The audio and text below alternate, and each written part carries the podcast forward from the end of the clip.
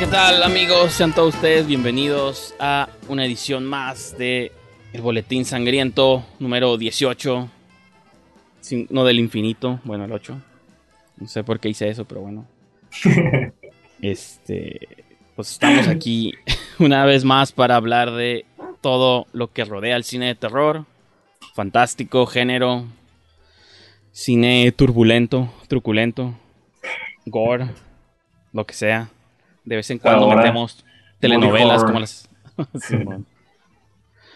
Yo sé que Adrián no viste la semana pasada el show, pero cuando no estuviste, hablamos de telenovelas, así que espero haberle hecho, haberte hecho honor.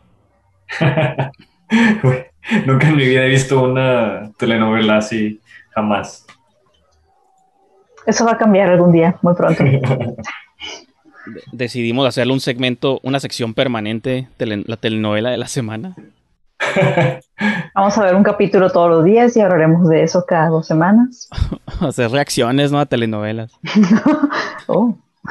Y así como. Tenemos que hacer puros caras para el póster.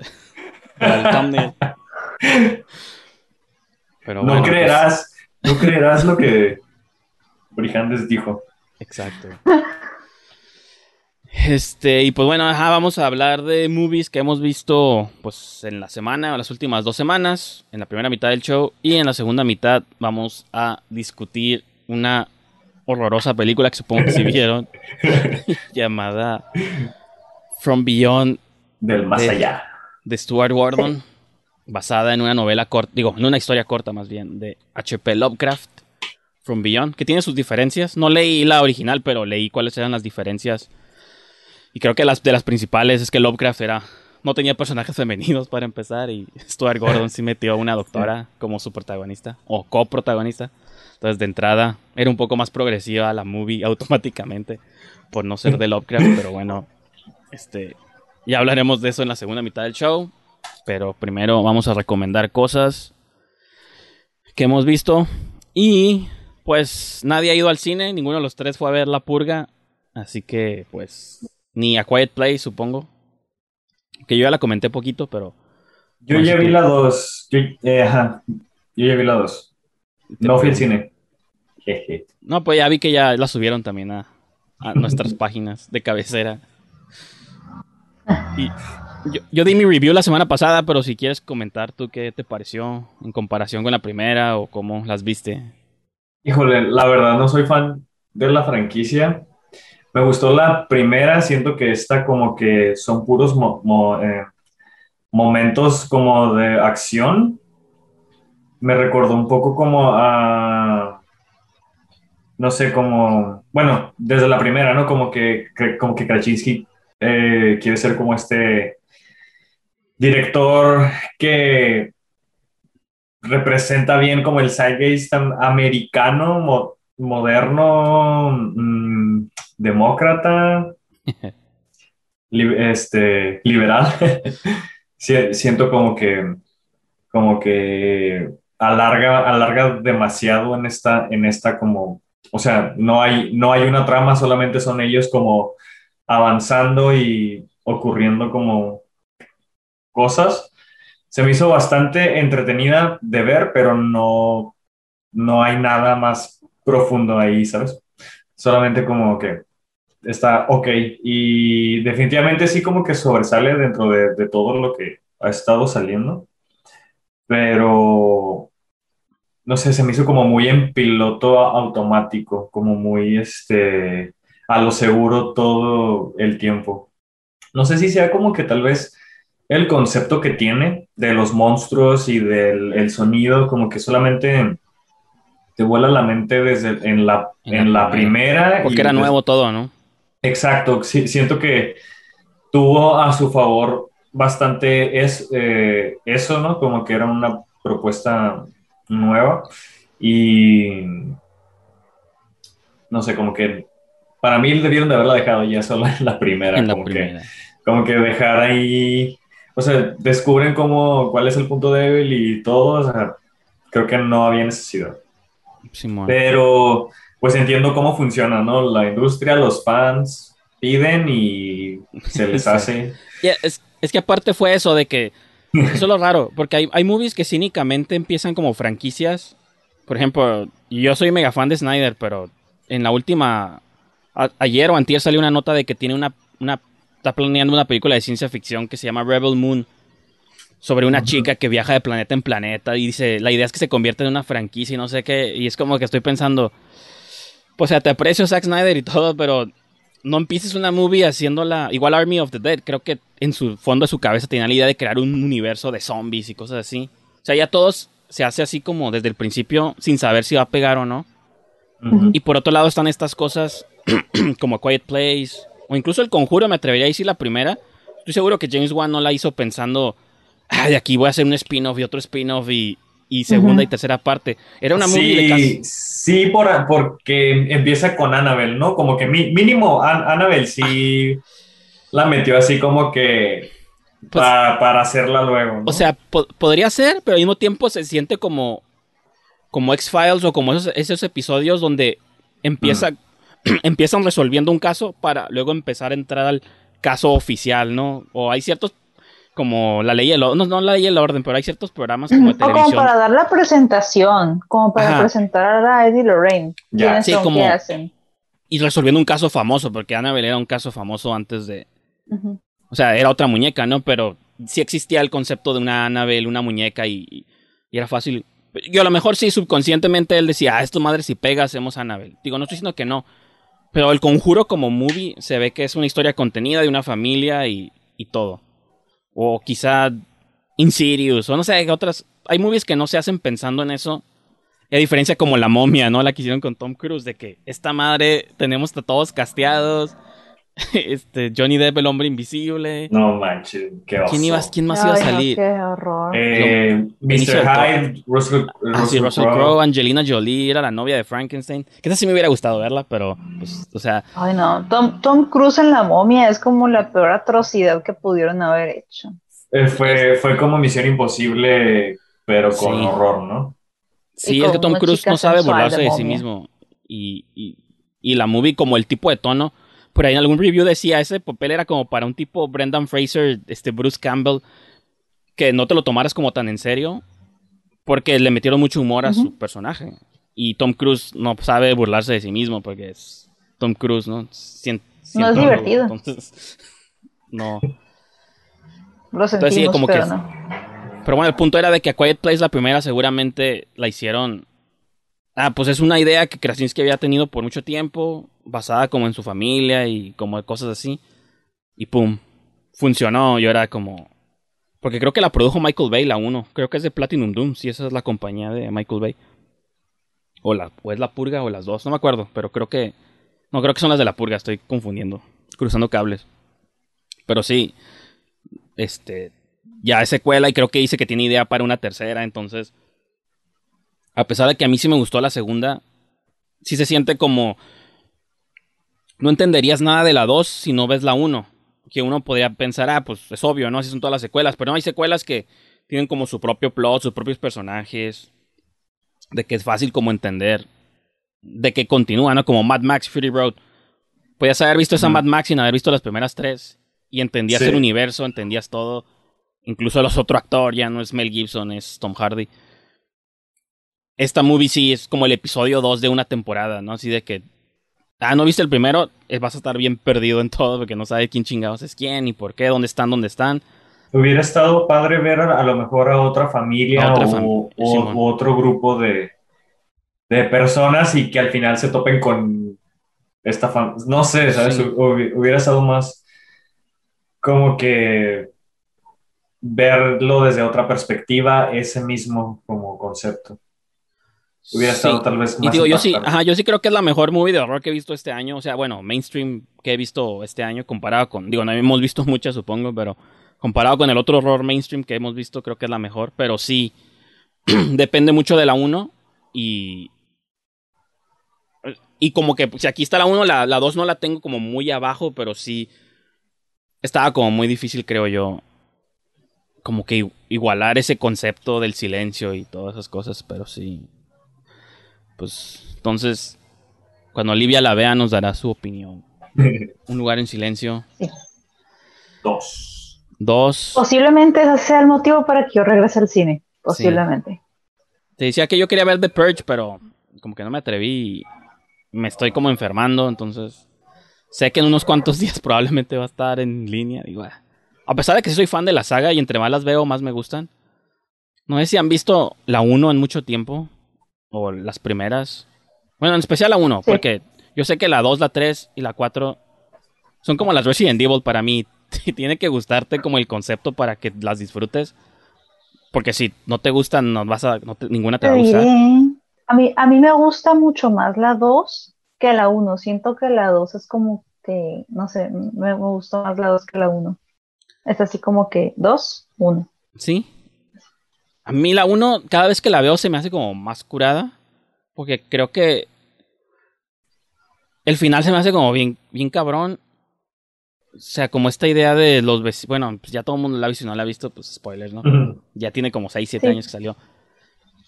Como que esta escena, se me olvida lo fuerte que está la escena final de los vecinos que. O sea, ya por fin sobreviven a los, mal, a los malandros, estos maleantes enmascarados que los quieren matar y todo. Y te da como un respiro, como, ah, finalmente sobrevivieron anoche la familia, ninguno murió. Ah, no, sí, le disparan al Ethan Hawke, ¿no? En el estómago, creo. Y ahora los vecinos, que suponía que iban a ser los que los iban a... Pues son sus vecinos, las personas que, que conviven diario, son los que los terminan poniendo como en círculo y les van a dar como un tiro de gracia. Y Lina Headey, pues digo, que la mayoría conoce por Game of Thrones y que ya hemos hablado aquí ocasionalmente de ella. Siento que es una actriz que nos... O muchos la conocen por ese papel, pero las cosas que ha hecho fuera de Game of Thrones siempre está como bien cabrón.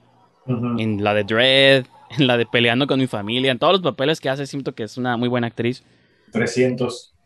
300. en 300. Y aquí, cuando ve su expresión de que van a matar a ella y a sus dos hijos, y déjame abrazarlos, no sé qué, y se hacen como los tres bolitas, y están todos los vecinos así dando vuelta, a punto de matarlos. Se me hace como bien fuerte esa escena para el tipo de movie que es, como que digo, esa escena está como muy fuerte. y obviamente llega el... Y también se me hace como incluso el comentario ahí, porque lo que detona también todo es que el niño le abre la puerta a un vato, un sobreviviente, pero pues el personaje es como afroamericano y creo que de algún modo esa movie salió hace siete años, pero siento que es más relevante hoy, como esta idea de unos blancos, o sea, todos estos niños ricos blancos quieren entrar a la casa nomás para matar a un personaje negro y el que y la familia que lo, lo protege gracias a que lo protegieron, él los termina salvando y al final como que no cruzan palabras, pero cada quien se va como por su camino. Y en la 2 y en la 3 este personaje termina siendo como el líder de una rebelión mm. antipurga y... Ajá, porque en la 2 que dices tú, Livia, es donde él es parte como de esta rebelión también y en la 3 otra vez. Y como es, está, siento que hay conceptos que están como relevantes, pero como son B-movies o son medio exploitation de pronto y no tienen a los mejores actores ni nada por el estilo. Creo que por eso es fácil verlas de largo, pasarlas de largo. Pero sí mm. creo que es unas. Bueno, a mí como saga me, me gusta mucho. Se me hace como curada. Que están como al borde entre B-movie y comentario político y de supervivencia. Pero los, los, personajes enmascarados se me hace siempre como ingeniosos los tipos de los diseños que crean. Que siempre están como bizarros los, los, este, los trajes, ¿no? Con foquitos de colores. O está como el carnicero, un vato que está vestido de carnicero en un camión y que con una de esas pistolas mata y es como su único gimmick que tiene. Entonces, no sé, yo sí recomiendo las purgas. No he visto la última, pero el póster, el póster me fascina. O sea, ese como western de un hombre calavera en un caballo con la bandera de Estados Unidos y con cuernos. O sea, es algo como bien simple, pero el póster se me hace bien cabrón, bien icónico, pues como siento que crean imágenes fuertes esas películas. O sea, no, no fuertes, sino imágenes poderosas, por así decirlo. Igual hay, uno de los pósters viejos, creo que la de Election Year, donde está como un George Washington también como lleno de sangre. o la Estatua de la Libertad y con los ojos cruzados. O sea, siento que está curada, pues, como esas, esas. Me gustaría que hubiera una como versión mexicana de eso, pues, como alguien usando los símbolos mexicanos, pero. Creo que Nuevo Orden quiso hacer como eso, creo yo, ¿no? La de Michel Franco. Nunca la vi, pero. Ni yo tampoco. El póster me dio la impresión de que era como cuestionemos a nuestra política, ¿no? Y nuestra sociedad mexicana. Pero, quién sabe. Ya me aventé mi rant de The Purge. Livia, te pregunto a ti, ¿qué has visto? Últimamente, ah, vi algo ah, en, en, esta plataforma, uh, Shudder, este, se llama Slacks, la Ah, película. Simón. es algo que yo siento que, ah, no sé, como que Adrián, Adrián la podría ver y recomendárnosla, porque es como que yo dije, ah, como había el tráiler y dije, oh, cool, pantalones asesinos. Se escucha muy pendeja la premisa, me encanta.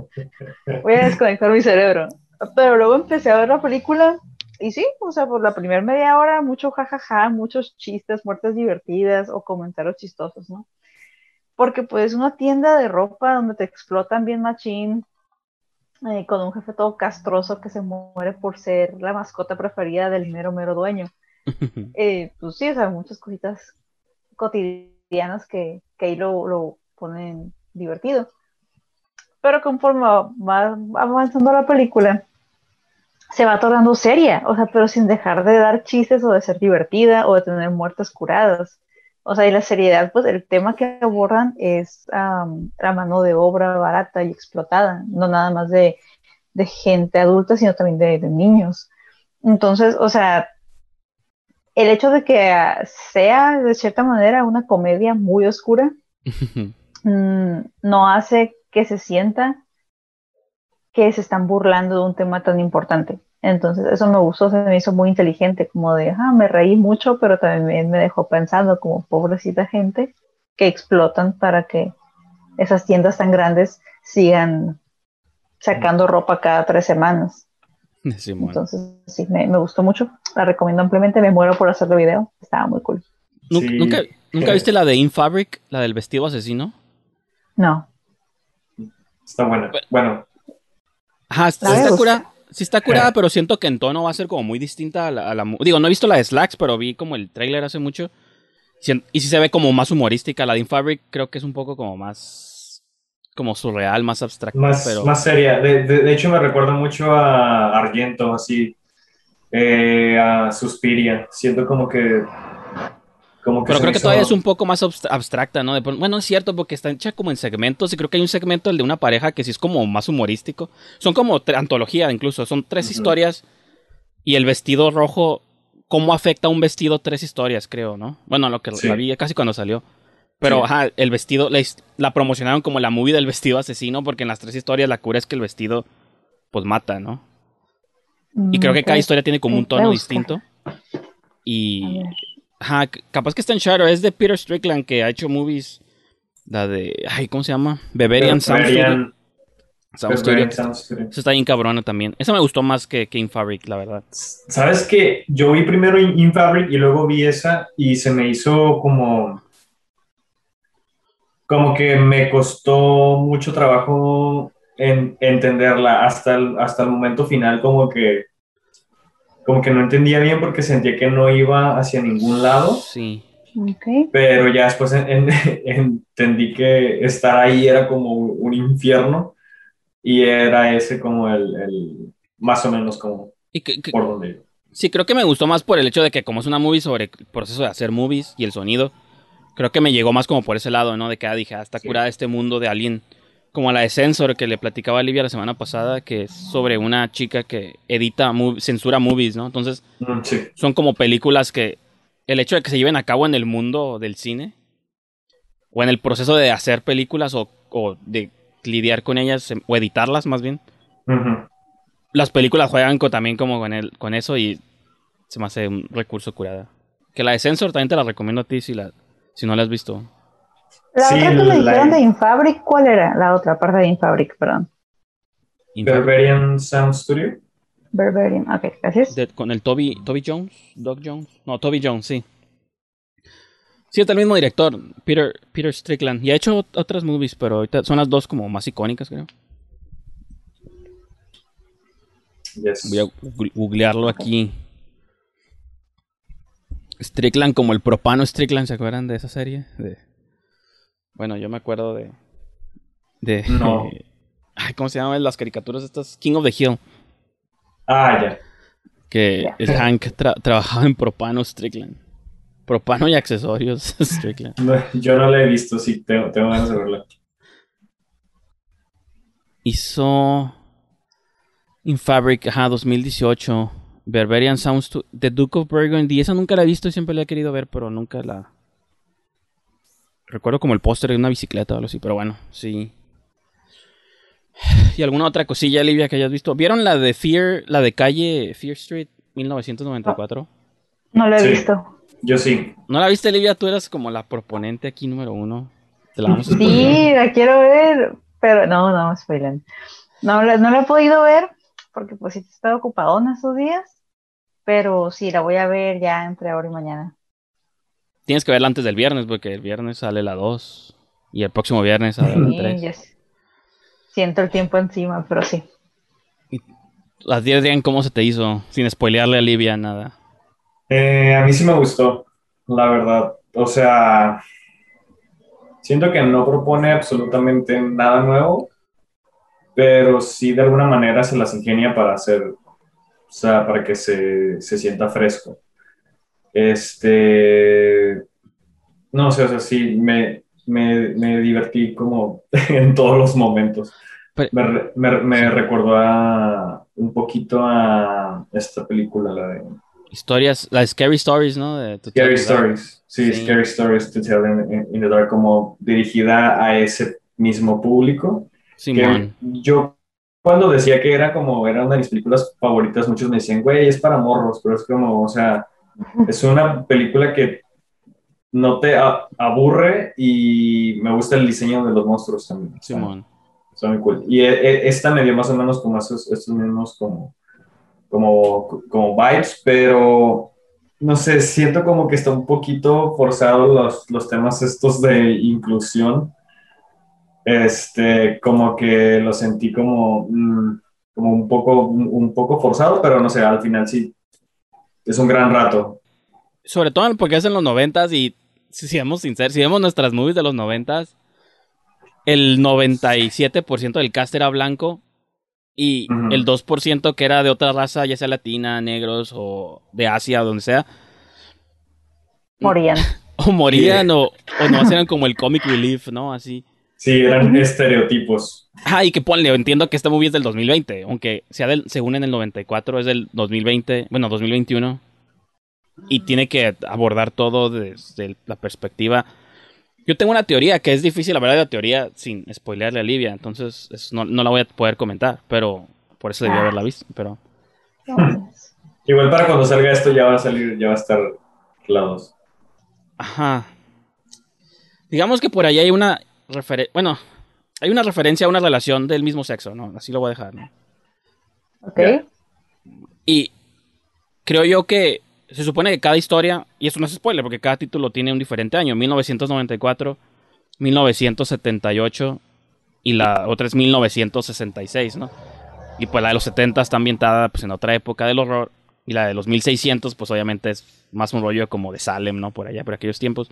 Entonces yo presiento de que esa relación del mismo sexo es algo que existe desde aquellos tiempos y por eso sigue, por eso sigue siendo relevante en, la, en el presente, bueno, en el presente que es en el 94. Digo, está, está difícil explicarlo porque no ocuparía especificar a qué me estoy refiriendo.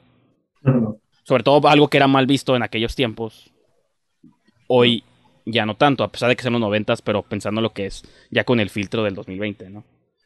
Pero estoy, ajá, estoy pensando que muchas cosas, nos va a hablar de cosas del pasado que en el presente siguen repercutiendo, o, o whatever, yo qué sé. Yo presiento que me van a gustar más otras dos por lo mismo que están ambientadas en otros tiempos, donde usualmente las movies de esos tiempos me gustan más, como The Witch, pues automáticamente movies de brujas ya tengo un pie adentro. Mm. Y la del 78 es más como este Viernes 13, ¿no? Que es como es como, es como un campamento de tipo Crystal Lake. Y pues a mí las de Viernes 13 me encantan, ¿no? Entonces, y yo lo he dicho aquí muchas veces, los slashes de los 90 no son mi cosa favorita, entonces esa no fue mi parte favorita de la movie. Me gustó más la mitología, cuando empezaban a hablar como de brujas y que de cosas del pasado y esto. Dije, ah, ok, ok. Presiento que me van a gustar más las otras dos entonces que la primera. Pero ocupábamos ver cómo está todo ahorita para irnos para atrás, tal vez. Pero está medio Cabin in the Woods también, de pronto, porque meten otras cosas ahí que no quiero especificar, pero... Ah, Ese Cabin in the Woods dejó como un impacto en todo, ¿no? Pero... Sí, aunque Aquí- la gente, la gente de repente la odia. Ay, sí, eso se me hace tan injusto. Es una buena película, es una muy Sí. buena película. Yo creo que es retroactivamente porque creo que algo hizo Joss Whedon, no sé, fue productor o, o porque era compa de Drew Goddard o no sé. De alguna razón está como relacionado él por ahí. Creo que retroactivamente la gente la quiere odiar porque era de un compa de Joss Whedon. Y ahorita todo el mundo odia a Joss Whedon, pero, pero esa movie sí. Yo la recuerdo cuando la vi en el cine. Es de las pocas movies que me han explotado la cabeza porque no sabía ni qué iba a ver. Nomás era como, ah, sé que esta movie este, se movió mucho en Estados Unidos como en el circuito indie de horror. Y siempre decía, no, se- no investigues nada de la película. Entonces cuando se proyectó, la vi en Carrusel, me parece. Eso no se me olvida. Y sí, no, no había nadie en la sala más. Bueno, había otras personas, pero éramos tal vez como seis en total. Y sí, cuando llega lo de los elevadores y todo el rollo, dije, esta movie está chingona. Entonces, bueno, eso fue la de 1997, 94. 94. Y pues, Livia, te la perdiste malamente. ¿no? Ya, la, ya, ya dijo que la iba a ver. Yo pensé que como, ajá, tú decías que las querías ver, dije, ah, pues, en cuanto le Pues sí, la pongan, le va a dar play. El tiempo no me ha dado, pero ya me voy a dar tiempo. No dura, y no dura mucho, bueno, supongo que como una hora cuarenta tal vez, no me acuerdo. Y la directora, quiero ver la de Honeymoon otra vez, porque las tres movies las hizo la directora Lee Mm. Janiak, que fue la que hizo Honeymoon, y como tipo Karin Kusama, así de que hacen una movie, pero pues Hollywood funciona de maneras misteriosas y batallan mucho como para levantar sus segundos proyectos. Y pues como que apenas ahorita, esto es apenas su siguiente movie, o sea, dirigió, ha dirigido episodios de televisión, ¿no? Pero como su proyecto, proyecto después de Honeymoon, que salió hace como 5 o 6 años. Es como su primer cosa que hace, ¿no? Y creo que Honeymoon también sonó como mucho en el circuito de festivales. Este. Y como que se desapareció así ella por completo, ¿no? Y pues. No creo que porque ella haya querido, sino porque, repito, si no eres director, hombre, no, no progresan tus sus carreras mucho.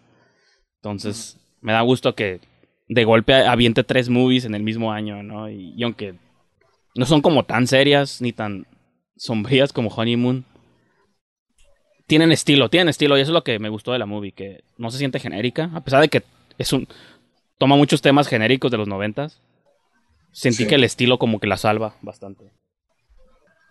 Ah, bueno, aparte de Slacks, este, que altamente la recomiendo, ah, me tocó, bueno, estaba acomodando mis cajas y pude ver aquí este, no sé si alcanzan a ver, Poltergeist, Poltergeist, pero El la remake. chida, el remake, No. ¿no? El No, del no, la payasito, ¿no? original. la original, la chida, la que todo el mundo debería ver. Esa, esa fue la que vi. Hay una que es en un edificio, ¿no? Es la 3, creo, ¿no? La 3. Como que siempre que pienso en la 1, creo que esa es la 1, pero no, esa es la 3. De la 1 casi no me acuerdo, pero... La 1 está más sencilla, típica familia gringa que se muda de casa. Este, la mamá y la niña pasan mucho tiempo solas y empiezan a descubrir que hay cosas que se mueven solas. Incluso la mamá, o sea, así como que bien quitada la pena, llega el marido a, a la casa y la mamá le pone el casco a la niña y es como que ponte aquí, mija, y la sienta en el suelo y el fantasmita pues la mueve, ¿no? O sea, yo ya me hubiera ido de esa casa y lo hubiera quemado, pero no, la señora bien tranqui. o sea, Es como que por eso son presa fácil las personas escépticas, porque como no entienden el peligro del que están rodeados, Yo sería eso. de esos. sí. A mí el fantasma me violaría y todo, y como no lo vi, no me iría de la casa. de- Como en No, bueno. 13 fantasmas. Bueno, de Ghostbusters, ¿no? ¿Se acuerdan que hay una escena? No me acuerdo si fue de las que borraron. O si estaba en la movie, donde un fantasma le hace sexo oral a Dan Aykroyd, de uno de los Ghostbusters. Hay una escena donde el fantasma se... Creo que fue una escena borrada, porque creo que la vi en YouTube. Y de niño Ah. no recuerdo si esa escena sale en la movie. Sí, yo Pero- tampoco recuerdo eso. Hay un fantasma que se le acerca flotando y se ve cómo se le baja el cierre nomás. Y la toma se queda como en la cara de él. Y el fantasmita nomás se agacha. Y pues no se ve, pero se interpreta lo que el fantasma le hizo al vato. Y... Pero creo que fue una escena borrada y la vi en YouTube, pero sí te quedas como, "What?". Mis cazafantasmas. Están destruyendo mi infancia. Ah, es cierto. Adrián, te pregunto a ti si tú has visto otra cosa que quieras recomendar. Mm, Pues no, fíjate, bueno, sí, vi, vi Quiet Place, vi este... Fear Street. Fear Street, este... Más que películas. Series. Series, tal vez, porque más bien quiero hacer así como... Ya creo que lo tuiteé si ya tienen HBO Max, ahora que ya cambió el HBO, ya no es HBO, ya es HBO Max. Ya está 30 monedas por fin, creo que en los primeros episodios de del, del programa la recomendé porque la vi este, antes de que llegara a Latinoamérica. Este, y pues ahorita que ya está completita y disponible, pues sí, se las recomiendo bastante, de Alex de la Iglesia. Está muy buena. Que sí, la verdad, tiene momentos muy brillantes cuando los tiene, y pues no sé, ya, ya hablé de ella, ¿no? Pero sí, denle, denle quebrada a esa serie, la, verdad. Eh, no se van a arrepentir. Y también, pues ya también habíamos, había, lo habías mencionado, que tenía la pequeña misión de ver Lizzie Story, ah, que todavía, todavía no se termina. Este. como dos, ¿no? ¿Cuántos? ¿Tres? Sí, no, creo que cuatro o cinco ya lleva, o seis, creo. Creo que ya he, he visto como cinco. Es, es, de, es de Apple TV. Eh, híjole, es extraño porque creo que Stephen King es conocido por no saber escribir eh, guiones para películas o, series, o sea... Máximo Overdrive, ¿te acuerdas? Máximo Overdrive, o sea, sí. Este. Justo culposo, pero sí, el duende verde de la nada en la cara de un tráiler. La neta. Nadie lo puede eh, explicar. Sí, o sea, y. Siento que todavía no lo logra, eh, a pesar de que. O sea, se nota que Pablo, que Pablo Larraín le intenta como estirar el, el, el guion. Ajá pero es demasiado repetitiva hasta ahorita. O sea, eh, yo creo que este es un mid-season review. Este, se me hace a ratos demasiado como, como que te, según es un misterio que no entiendes qué es lo que está pasando, pero está muy claro desde el, desde el día uno. Bueno, ponle como desde el segundo, tercer episodio, ya entiendes qué es lo que está pasando. Entonces, ya ahorita en el capítulo 5, 6, le estamos dando vuelta así como que a lo mismo. Lo que sí es que visualmente, pues, se nota eh, la mano de la Rain, o sea, Julianne Moore, excelente actriz, eh, sale Deanhan, ¿cómo se llama este, el, el Duende Verde de Amazing Spider-Man? Este, eh, Dane, DeHaan. Dane DeHaan, ajá. Este es como el, el creep. Siempre, siempre, siempre. hay un creep en una de, sí, ¿no? De Stephen no, y él, y él siempre sale como de creep, no tiene la, como la cara ya. Güey, le, le, dieron chance con Valerian. En Valerian, ah, Simón, sí, cierto. De hacerse una. El tipo guapo y heroico. Era para blockbusters y no, no tiene. la de. La que está curada, no sé si alguna vez vieron la de la la cura, la cura siniestra, la de A Cure for Wellness, esa está curada y siento que pasó como desapercibida esa movie. Ahí no es de está siniestra. Está, muy siniestra esa película. Está gótica, exacto. Es, como la de Shutter Island de Scorsese y de por sí Dane DeHaan le da como así un aire muy muy lejano a DiCaprio, así de pronto tiene como ciertas facciones similares. No, es, no, él, o sea, DiCaprio lo que tiene es que es un hombre maduro guapo interesante. Pero lo que tiene este men es de que es interesante, está guapo, pero está raro. O sea, no, no raro guapo como Tom Hiddleston, porque yo lo veo y digo, lo compro, lo quiero.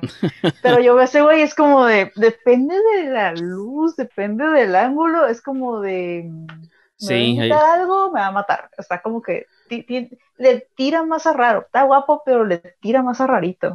Que eso es lo que yo siento con Adam Driver. Adam Driver para mí es uno o sea, no puedo decir que es un hombre inatractivo, pero no, no es así como el hombre más atractivo del mundo, pero tiene como ese algo, o Jeff Goldblum en su tiempo también, como que no, no, me, no me parece inatractivo. O sea, es que es como que son una presencia más bien que Ándale. no, no puedes raro. Dane DeHaan no está en presencia, pero sí entiendo lo que te refieres, así de que... Quizá porque son altos, ¿no? Bueno, Dane DeHaan no sé qué tan alto sea, pero Jeff Goldblum y Adam Driver como que sí, sí, sí se imponen. Pero bueno, continúa. Nos desviamos Sí. en, en, en hombres.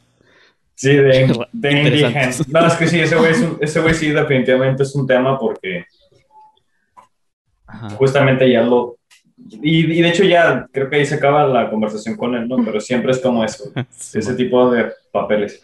Y no sé, o sea, tiene muy buenas actuaciones y todo, pero no sé, todavía creo que as- va más hacia lo fallido, como que, como que no, no, no sé que también tampoco leí el libro, o sea, que se, se basa en el accidente que tuvo Stephen King, que le cambió la vida y, y todo este como que siempre lo, lo eh, menciona.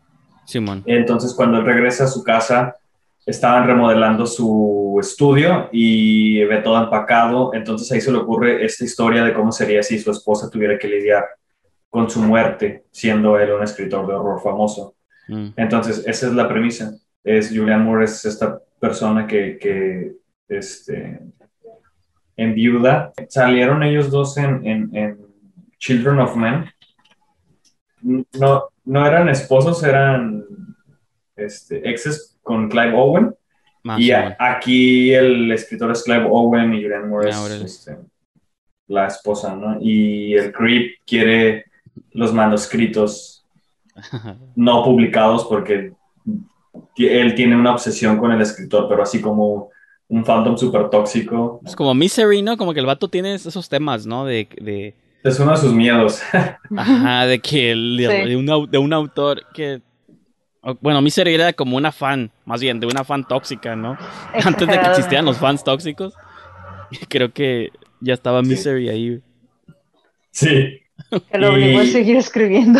Ajá, como eso es lo que vivimos en estos tiempos, la toxicidad del fan de quiero que la historia continúe como yo quiero que continúe, y aguanta, Como las lo, que piernas. pasó, como lo que pasó con Justice League, el, el corte que Ey, tanto no, pedían. No, eso O sí sea, estaba no me quejo, no me quejo. Está muy bien la presión por internet. Yo soy Yo soy- partidaria, amé Yo ese soy corte. Annie de Misery. pero Yo sí, soy o sea, fan. todos tenemos cierto nivel de Annie que, o sea, ya ahorita pues la raza solo escribe fanfiction, que está chido. Pero sí, esta Annie se pasó de lanza, o sea, es- sí. y pues ya Yo- no sé. Espero, yo- ya ahí cuando la termine les aviso. Va. Yo me estoy Claro. preparando para que la gente empiece a mandar cartas. Yo sé que no estás viendo Loki, tú, Olivia, pero Todavía. lo- los, o sea, como que de algún modo, pues a Loki nunca lo hemos visto en una relación amorosa, tal vez, pero están aventando como muchos hints de probablemente de un interés de él.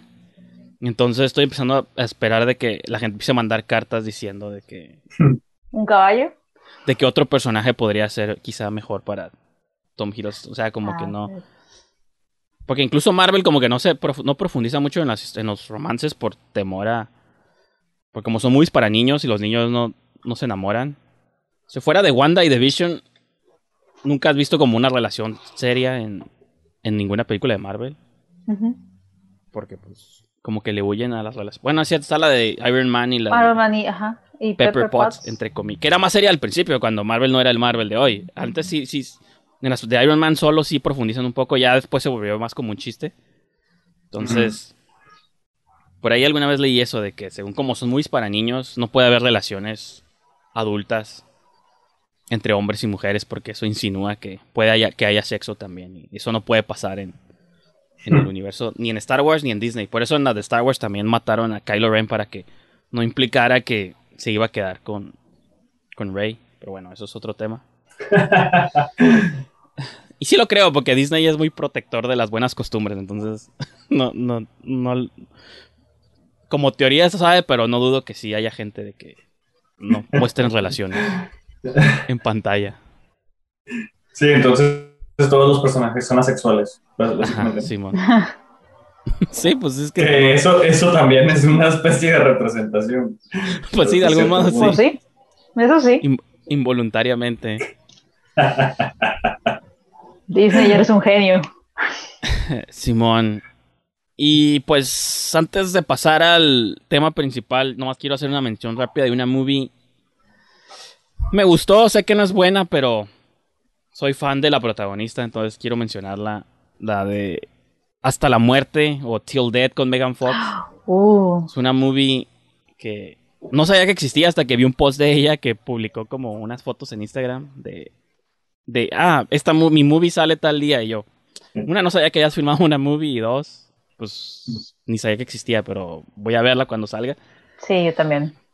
Y sí, este, está interesante y está raro verla, lo puse yo en mi reseña de Letterboxd. Megan Fox tiene haciendo movies desde el 2003 y nunca había sido la protagonista de una película. Había sido coprotagonista o había sido parte de un elenco. Como Jennifer's Body no es la principal, es junto con Amanda Seyfried y hay un elenco y todo. Pero una movie que la pusiera a ella como la protagonista de la movie, si no es la primera, es la segunda, pero no. Se tuvieron que haber pasado 20 años de su carrera para que la viéramos estelarizando una movie, lo cual también habla del estado del mundo. Y también con la que había pasado eso, y nunca lo mencioné aquí porque no hablamos de esas movies, pero la de Cruella. Cruella es la primer movie protagonizada por Emma Stone desde ECA, pero no era ella estrella todavía entonces. Y uno pensaría, Emma Stone lleva años haciendo movies, sí, pero nunca ha sido como la estrella o la protagonista, siempre ha sido como la segunda de algún hombre o parte de un elenco este, más grande. Pero así como First Build, que le llaman o primera acreditada, Cruella es como su primer movie en más de 10 años y yo me quedé igual. Así funciona Hollywood para muchos actores y actrices. Y pues Megan Fox creo que ha sido otra actriz que pues la gente sabe que existe y todo. Los últimos años había sido relegada por la industria porque pues habló mal de Michael Bay y se echó muchas broncas que, que ahorita pues ya están saliendo a la luz, pero antes no. Tenías que esconder como todo. Y pues sí, esta movie no es como la película que la va a poner otra vez en el mapa. Es una película B de horror, este, directo a video, pero está curada verla como la estrella. Y el tipo de trama es como de estas películas de una sola locación, tipo como Gerald's Game, ¿no? De que por ahí vi como esa comparación de que en esa movie está la, la mujer encadenada como a su esposo. Pues acá también ella está encadenada todo el tiempo como al cuerpo de su esposo. No voy a explicar por qué eso, pues tienen que ver la movie. Y pues la cura es que están, ajá, como esposada a él, él está muerto y ella tiene que lidiar con el cadáver. Y empiezan a pasar como situaciones alrededor que la ponen como en aprietos. Todo el rato está ella como arrastrando el cuerpo del vato. Pero pues la movie quiere hacer como esa metáfora de una mujer arrastrando con su esposo, con su esposo muerto es más una carga que otra cosa, ¿no? Y empiezas a descubrir cosas como de su matrimonio, de que había engaños y, y lo que está curada es que como ella no lo puede cargar porque está pues, súper pesado, lo pone como encima de su vestido de, de boda porque es lo primero que lo único que encuentra suficientemente grande como para ponerlo encima y que sea más fácil como arrastrarlo porque pues el, el vestido se desliza sobre la madera, ¿no? Y pues esa imagen o ese visual está curada como el vato encima de su vestido de boda y eso es lo que le está ayudando como a mover. No sé, como que hay muchas simbologías ahí curadillas o metáforas. Y aparte el título pues es Till Death como hasta que la muerte nos separe, ¿no? Entonces, pues literal, lo único que la separó de su esposo fue la muerte de él. Entonces, está... Es como B-Movie, es como de tres estrellas. Yo le puse tres estrellas. Pero, pues, si quieren ver a Megan Fox en un papel que nunca la han visto antes, pues se las recomiendo. A Livia te va a gustar porque tú eres fan de ella también, entonces. Se te va a hacer como raro verla como protagonista de una movie, así como, oh, Megan Fox es la heroína de esta película. No, no son las tortugas ninja y ella sale en el fondo, no, o sea, sí, o unos robots gigantes y ella está como ahí nomás arreglando un carro, o sea, sí. Ella hace como todo, ¿no? Es como un thriller tipo Don't Breathe o algo así. No tan elegante, obviamente, pero tiene lo suyo, tiene como su ingenio, eso está. Es como tipo. Home Invasion, ¿no? Pues. Más o menos. idea. Pues, ajá, no, pues tal vez sea slight spoiler. Se supone que sí están casados, pero sí son como de dinero, ¿no? Entonces, Mm, ok. como que hay gente que sí se entera que en esa casa hay dinero, entonces también por eso. Cada vez empieza. Es que, ajá, te digo, como que no empieza con eso, pero empiezan a introducir cada vez más elementos, le empiezan a aventar como más cosas contra las que tiene que lidiar. Y pues eso es lo que está. Cada vez van subiendo como las apuestas, pues, ¿no? De lo que, a lo que te tiene que enfrentar. Y que, y que si estás a cierto punto realista, porque tú dices, ay, pues, ok, si amanece encadenado a alguien, pues. O sea, hemos visto tantas movies como Saw que tú piensas luego, luego, ah, vas por una sierra y le corto el brazo y lo que sea, pero si tú estuvieras en una situación, tu primer instinto como si pase como por todas las opciones de lo que tú harías primero, pues, ¿no? De que realmente no es tan fácil como simplemente cortar un brazo o algo por el estilo. Entonces, sí tiene cierto hasta incluso realismo de que sería una situación de la que estaría bien difícil en la vida real escapar, porque a lo mejor en tu casa no tienes todas las cosas que, que te podrían ayudar en el momento, pues, ¿no? Claro. Entonces sí, pues sí está, repito, se las recomiendo más o menos. Yo sí la, ya también la veré, ya, ya lo tenía ahí en mis, en mis, en mi lista. ¿Esa dónde la viste? ¿En qué plataforma? En una plataforma que se llama Cuevana. Ah. punto io o punto no sé qué extensión es Cuevana ni siquiera están como bien escondidos de ajá es cuevana.io ni siquiera es No, es que yo, yo sí quiero que Megan Fox reciba mi dinero, por eso quiero una plataforma. dudo mucho que sea dinero para ella porque la movie incluso está hinchoso porque los, los créditos fuera del nombre de ella y de los otros actores americanos son como nombres rusos así como y la movie fue filmada en Bulgaria o en Ucrania me parece como que se ve que es una producción así bien bizarra, bien capaz que fue financiada con dinero de drogas de, de Rusia o algo, pero le pagaron bien a Megan Fox, ¿no? ¿Te imaginas así como que un vato ruso bien importante, bien pudiente, dije, quiero ver a Megan Fox en una película, quiero No, producirle una? ¿Ah, Sí hay- sí? Si hay como El una hijo de industria, un, de un capo. sí, sí, de un campo, si hay como una industria de de movies así financiadas como por como por rusos o ucranianos que le pagan bien cabrón como a un actor famoso como Bruce Willis o hay no, no me vienen ahorita ejemplos a la cabeza, pero sí de pronto hay movies que que por alguna razón están financiadas por extranjeros, pero protagonizada por una estrella que le Sí. pudieron, o sea, y que le pagaron bien pues para que se atreviera a salir, ¿no?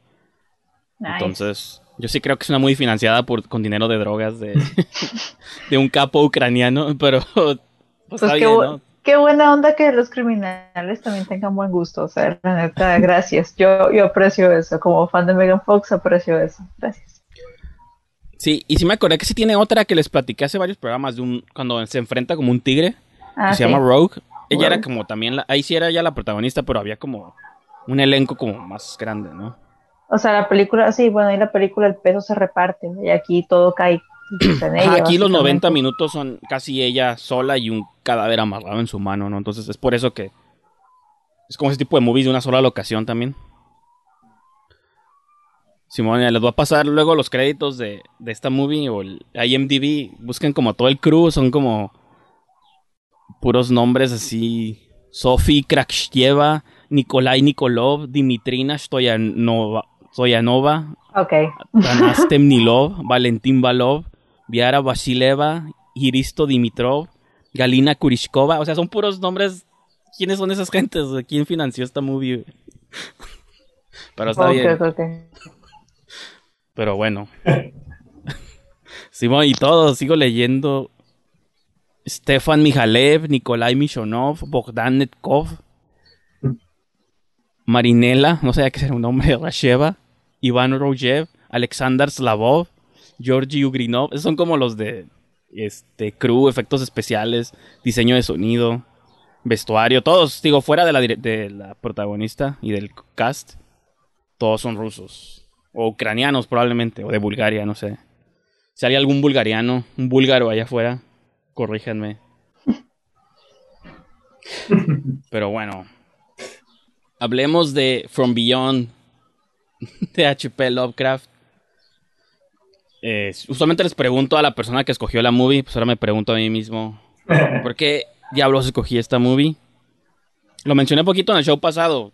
Me, me vino a la mente después de que Adrián recomendó su película del Príncipe de las Tinieblas, aunque, aunque no son parecidas, detecté cierto parecido como esta idea de científicos que descubren tecnología que abre puertas hacia otra cosa y y pues nomás, ¿no? Como que ahí terminan las, las y que es de los ochentas, ¿no?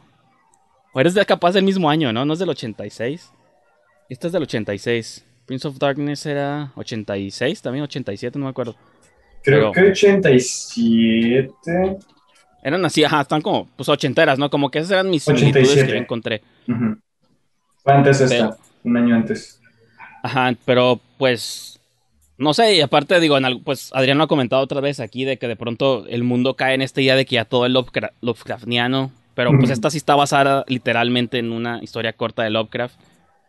Y Stuart Gordon, pues es un director que ha hecho movies interesantes, producida por Brian Yuzna, que hizo El Dentista, que también Livia mencionó hace varios shows. Entonces, hay como muchas conexiones. Y creo que las del Dentista eran producidas por Stuart Gordon. Aquí era al revés. Yuzna produce, Stuart Gordon dirige. La más famosa son las de Reanimator, pero creo que esta me gusta un poco más. Y muchas cosas son parecidas a lo que dijimos en aquella película, de que sí, tal vez no sea perfecta y tiene como muchas cosas bien raras, pero en general el mundo raro y como el trip de la movie, eso es lo que me gusta. Y algo que no, como que me vino a la mente esta vez es el color rosa que sale. Estoy seguro que cuando hicieron la de Colorado Space, esta idea de que hay un color como rosita, neón, morado, que pinta como todo. Siento que esos son como las influencias también de esta película.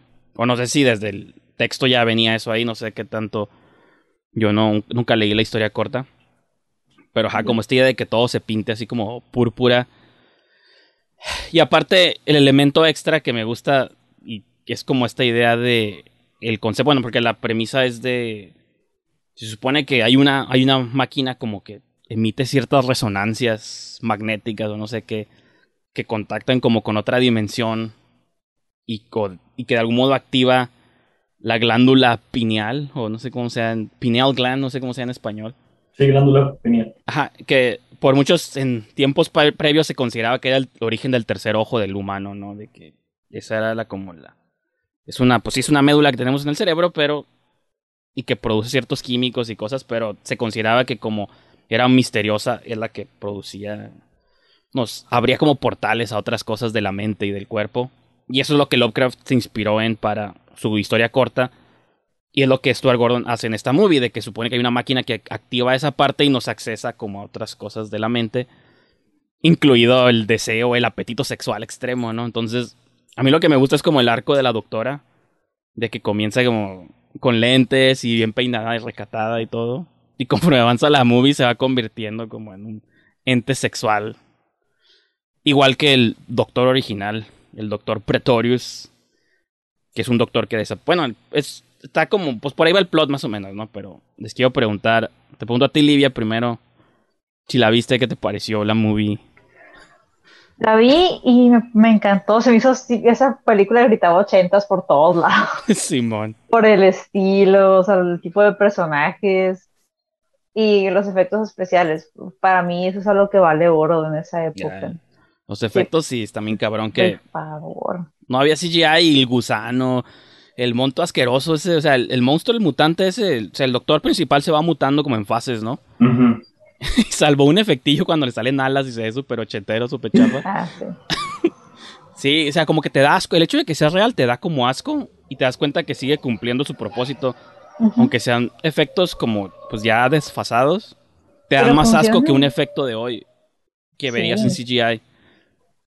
Totalmente, totalmente, porque sientes que es algo que o sea, tú puedes sentir, o sea, cuando, cuando este chico le toca al doctor porque es como que, no, tócame para que veas que no se muerta, ¿no? le pone la manita y le quedan ni marcados los dedos, ay, yo me quedé así que... Eh. cuando el monstruo tiene... Cuando el monstruo tiene a la doctora y le arranca así como la blusa y le empieza a tocar, como que me dio un montón de asco. Y luego el, Ajá, hay como un el tercer ojo. pene, ojo, víbora, no sé qué es. Es algo como muy fálico, pues, o sea, pero es intencionalmente, ¿no? Como que... Sí se ve como una cosilla ahí y te da asco, pues te repugna y creo que... pero con humor, porque la movie es involuntariamente chistosa también. Sí. Sí. O sea, hay una escena cuando el otro, este doctor, el Ken Forey, sale en calzones en un despido rojo y, sale como es el... te quedas, ¿qué está pasando ahí? ¿Por qué está peleando en calzones? ¿no? Así como, no. Ajá, está como que era tan innecesario, pudo haber tenido un pantalón, una pijama. Simón. Pero sí como que le tira mucho a lo a lo sexual precisamente por eso, porque pues te abre el tercer ojo, te vuelve una criatura más con apetito sexual más grande y todo eso. Entonces supongo que también era parte de la cura, quiero creer. Pero no, igual también las, la, bueno, las interacciones del doctor monstruo ya cuando regresas a nuestra realidad me dio, me dio como que mucho esquito que para todo quería meterle mano a la doctora. Es como que, qué asco. O sea, llegó un punto en el que me quedé, pues nada más para eso metieron a la doctora, porque, porque ajá. O sea, a mí se me hizo muy chistosa la película. yo sí compraría eso de que, ah, metes a una mujer nomás porque, pero como que siento que sí está justificado porque hay, si hay una pseudo transformación en ella, pues de que, como dije hace rato, como empieza como doctora como que también siempre tiene como ya una intención desde el principio como oculta, ¿no? Porque viene como de un instituto que va, este, que siempre sale ese instituto, creo, en las historias de Lovecraft, el Miskatonic Institute, no sé qué. Porque en la serie, creo que en la serie de Lovecraft Country también lo mencionan y, ha habido otros lugares donde he escuchado ese término. Este. O sea, como que se ve que tiene como intenciones, pero conforme avanza la movie va descubriendo también ella misma. Y ella al final, ella es la que no lo completa porque llega el otro personaje, pero hay un punto donde ella iba a acusar, abusar sexualmente al pelón este, nomás porque llegó el otro y la detuvo, ¿no? Entonces, no creo que haya sido como nomás como para tener una mujer ahí como víctima, sino porque creo que en ella es donde se ve como el cambio de como una persona, porque el doctor Pretorius te lo ponen como el malo. Pero ¿quién dice que empezó como malo? A lo mejor era un doctor que estaba curioso por la ciencia y lo que lo transformó en este monstruo fue esta investigación. Igual el, protagonista, el de que hace Jeffrey Combs, que se llama Crawford, él también empieza a pasar por la transformación. Entonces creo que todos. diferente. Sentí que la. Ajá, pues sí, es que a él sí le salió el. El tercer el Pito este. el dedo. Ay, no, el dedo. hizo muy chistoso. La, la, antena. Ay, no. Simón, ajá, la antena. También el, el cómo come personas, también se me hizo así ah, como. cerebros, ¿no? Ajá, porque bueno, porque pues ahora ya que no es una criatura enteramente humana, pues tenía que alimentarse con, o sea, se me hizo como que esa transformación, como, no sé, como que esta película cubre varias cosas, pero no lo hace mal, o sea, como que tú sí, compras la idea, como que no, pues sí, tiene sentido, este men tuvo mucho contacto con esta dimensión, por supuesto que va a comer órganos de personas. sí, pues cerebros, ¿no? Más que nada, sí. Sí, como que se alimenta de otras médulas, o sea, como que eso lo interpreté yo de que como todo el rollo gira alrededor del cerebro, se alimenta de cerebros como para hacerse más fuerte tal vez, o, ocupa otras mentes, otras inteligencias. Y luego también lo que dice el doctor Pretorius de que pues ahora él está conectado con todos, entonces a lo mejor comer cerebros era su manera de conectarse con otras personas, tal vez. Y comer también él, ¿no? Sí, realmente como que es una película que se te hace fácil seguir la corriente, o sea, no, no cuestionas como que en serio te dejas llevar. Entonces, eso, eso me agrada, se me hace como que fue buena idea adaptar este, este, cuento corto de Lovecraft, porque como que lo, lo, hicieron acorde a la época y experimentaron de forma muy chida al hacerlo. Entonces, para mí es un totalmente apruebo y recomiendo y véanla. Muy bien, y tú Adrián, me preocupa tú porque eres fan de... o sea, decir que violó por completo No, pues yo creo que, bueno, como que se nota que a pesar de que está over the top, en, ¿sabes? Al final sí se nota que es un super fan de Lovecraft, ¿no? El director y todos los involucrados. Y también tuve como este... Me, me, ha, me, ha, me ha pasado con varias películas de culto. En este caso me, ocurrió con esta porque no la había, no la había visto. Notas que cuáles obras más recientes las, las influenció. Entonces, por ejemplo, el, el uso de color eh, violeta, rosa, ¿no? O sea, la, la, se ve representado en otra adaptación de Lovecraft, que fue esta, la del color que cayó del espacio, que también es serie B, este, y, pensé mucho, ¿no? Como que dije, ah, claro, o sea, a Richard Stanley, o sea, tomó la interpretación de que el color este, que, o sea, en el libro no lo pueden describir, es como un color de otra dimensión. Este, aquí, aquí también, ¿no? Como que como que no, no se había usado el rosa como, como tal y para representar lo desconocido, creo que este tiene como este espíritu del, de lo que es serie B, pero o sea, es, diverti es, es, divertido porque tiene como hasta cierto punto, de tanto over, over, the, over the top que tiene como este humor involuntario que es parte de su encanto. O sea, fue así como que, como que no me esperaba tan, tanto cerebro como así in the, the, the brain, pero ya cuando, cuando llega como que ya se vuelve para siempre como que dentro de de tu top de películas de culto, ¿no? O sea, y es lo mismo que dice Lidia, o sea, se puede así como sentir el casi casi el film eh, ochentero, ¿no?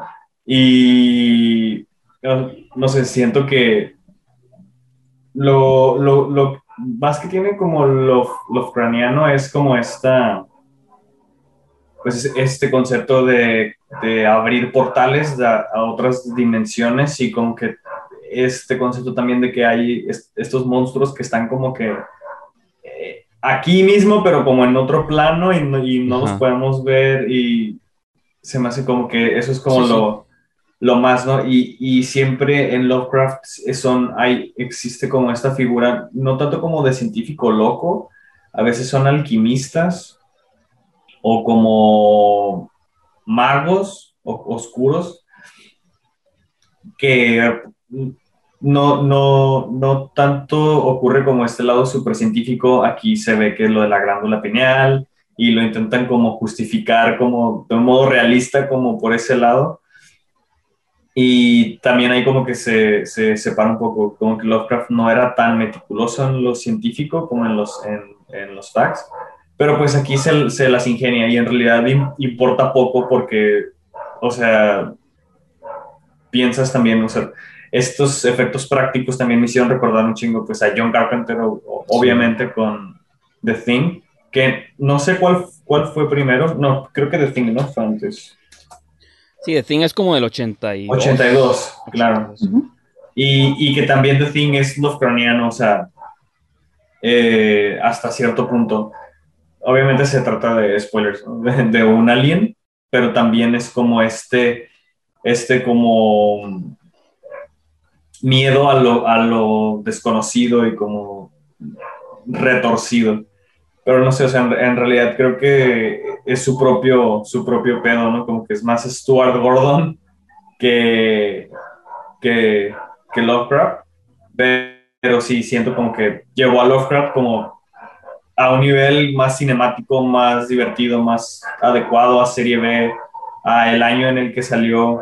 O sea, siento que sí está así como top para mí. Y ahorita ya que la vi, en realidad no sé por qué tardé tanto en verla, sí como de, de los ochentas ya por ahí, yo creo que me, porque tampoco recuerdo bien. La, de hecho, siempre la compararon con esta otra, con la otra película, la de Reanimator. Reanimator. Porque también fueron ellos mismos, ¿no? Los que la hicieron. Sí, porque sale la, la, misma actriz, me dio como otra vez un ataque de hipo, no sé por qué, este, sale como la misma actriz, este, Bárbara Crampton, que es como su, su, actriz, este, fetiche, ¿no? Que sale como en todas sus movies. Y, y Jeffrey Combs, que él sale como el doctor también allá. Y sí es, este, como la, este, parece que estoy borracho, este Digo, la mayoría, como que el mundo o el canon cinematográfico considera la de Reanimator mucho mejor, ¿no? Y creo que en muchas, maneras, en muchas maneras sí, sí es mejor, pero a mí me gusta como más como lo, lo quizá un poco como desparpajado de esta película o algo así. De que, porque las otras están como incluso ligeramente mejor hecha. Esta es un poco como más, más extraña.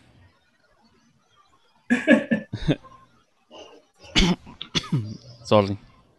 Bueno, que fue hasta el final del show. Es que me ha dado antes de empezar y como que se me quitó cuando empecé. igual ya que también estoy como mal de la garganta, entonces no sé qué me está pasando, pero bueno, me voy a morir pronto. Perdón. No. no, no, no. Continúen el show sin mí, chicos. No, no, pero sí. ¿Sabes qué? Pensé mucho en esta película, la de, ay, que están en un hospital y también usan muchos efectos prácticos, así como en esta película. Eh, la de. Oh my god. ¿Quién sale? Porque la de Reanimator también es en un hospital. No, esta fue del de, creo que del 2018 2000. The Void. The Void. The Void. The Void. The Void, ok. Del, The Voice, ¿no? del 2016. The Void. Mm, ¿no, la, no, no la han visto esa? Mm, No.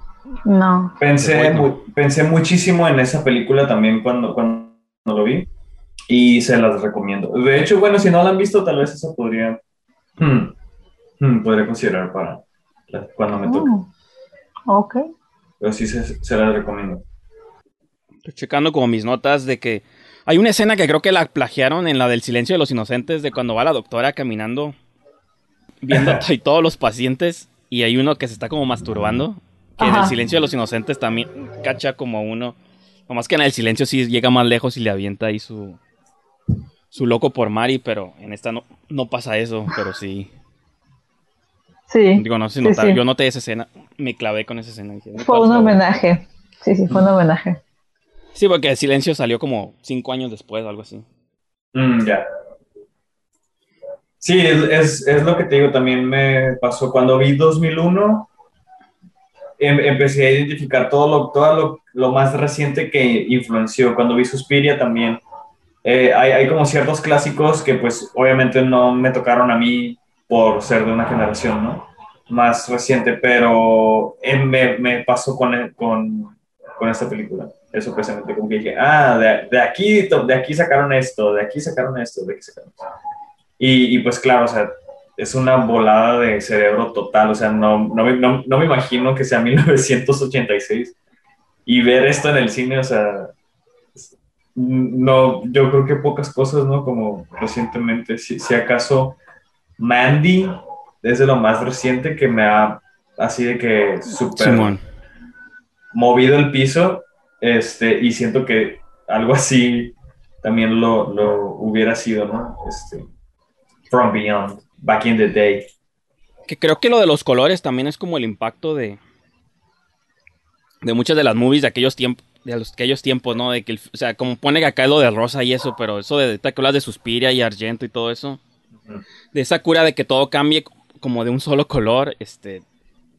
Que jugaba mucho con los contrastes de verde y morado, ¿no? O, o amarillos o cosas así, y azul. El de que todo el cuarto se pinte como rojo o rosita. Creo que es como esa influencia también. Sí. Un poco. Y pues, bueno, Olivia, no sé tú si hay otra cosa que quieras decir de la movie. No, Porque pues eso mismo que es una, es una perfecta recomendación, la recomendamos ampliamente, tiene, tiene, lo, tiene lo místico de Lovecraft con lo loco de los ochentas, entonces, si les gusta esto de los portales, ah, si han visto Videodrome y, y les gustó, esta película les va a gustar también, está, está bien chida. Es una buena comparación como esa de Videodrome, porque como que hubo esa época en los 80, yo lo, lo habíamos hablado alguna vez en algún show aquí pasado, ¿no? De que como que ese co- como body horror ochentero así raro, extremo, es como una cápsula de tiempo muy muy específica, muy específica y sí, Sí. este como que es inigualable e irrepetible, ¿no? Y pues Videodrome, la de cine de Cronenberg para empezar. Stuart Gordon, John Carpenter, ¿Quién más sería por ahí? Incluso las de Wes Craven, las de viernes, las de Nightmare, aunque no eran de puro Ah, eso, de sí. pronto los gags acá de- del cuerpo y eso, Los sí entraban de pronto sí. poquito en transformaciones bien grotescas. Aunque, aunque ocurriera en sueños, era body horror, Sí, ¿no? sí. O sea, Sí. Sí, total.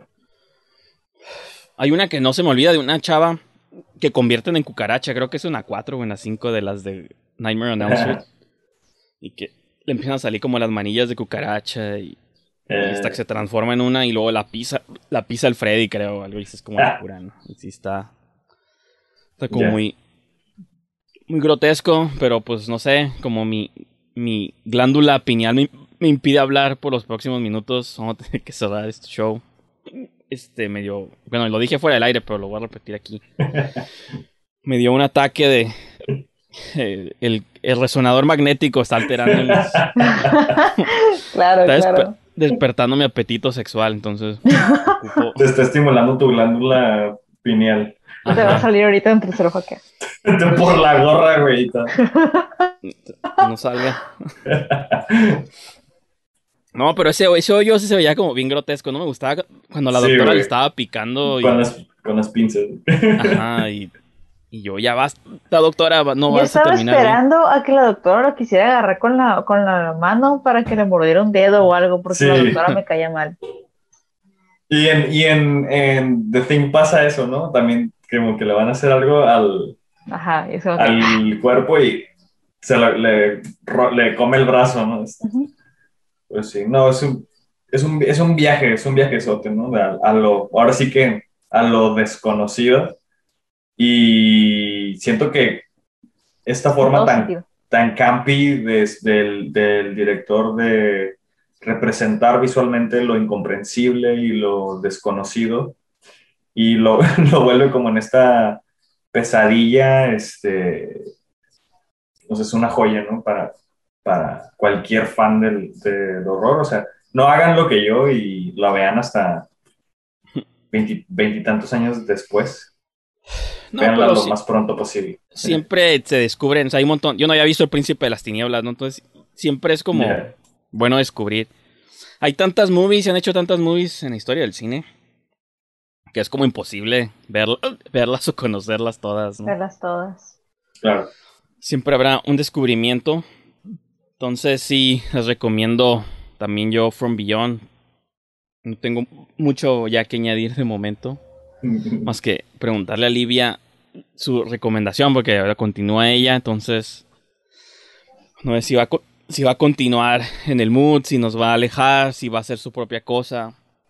No sé, no sé qué Voy está a pensando. dejarlos un poquito. Voy a dejarlos Ok. un poquito. Iba, iba a recomendar Videodrome, pero no. Ujú. La recomendación de esta semana, a la que quiero que veamos, es la de People Under the Stairs.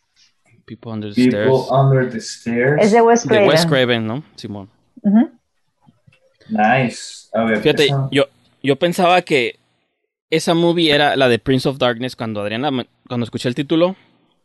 De hecho, en el programa creo que se oye que dije, ah, la de Wes Craven. Y dijo él, no, John Carver, no sé qué.